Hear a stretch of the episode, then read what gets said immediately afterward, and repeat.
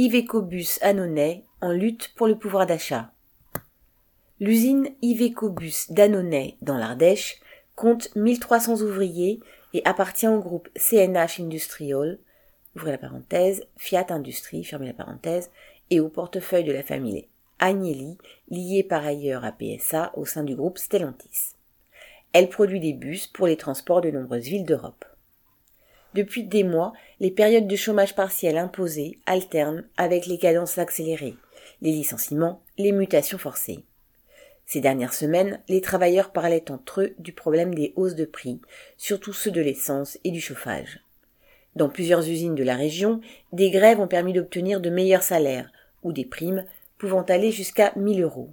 Cela a motivé ce Diveco pour réagir lorsque la direction a refusé toute augmentation de salaire ou versement de primes.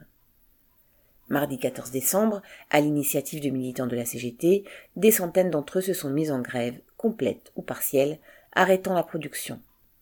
Près de 200 grévistes se sont rassemblés pour discuter et voter la revendication principale, une prime de 2000 euros.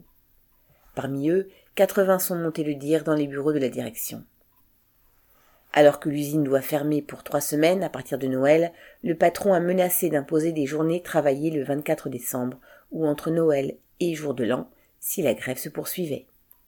Ce chantage n'a pas pris puisque la mobilisation des grévistes a continué durant toute la semaine, deux ou trois bus sortant des lignes chaque jour au lieu de huit. Vendredi 17, une cinquantaine de travailleurs se sont à nouveau rassemblés en présence de la presse.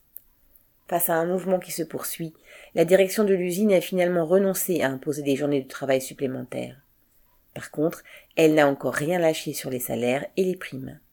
Comme le résumait un ouvrier, ouvrez les guillemets, cette grève, c'est la lutte de classe, fermez les guillemets. Face à une direction intransigeante, les grévistes ont relevé le défi.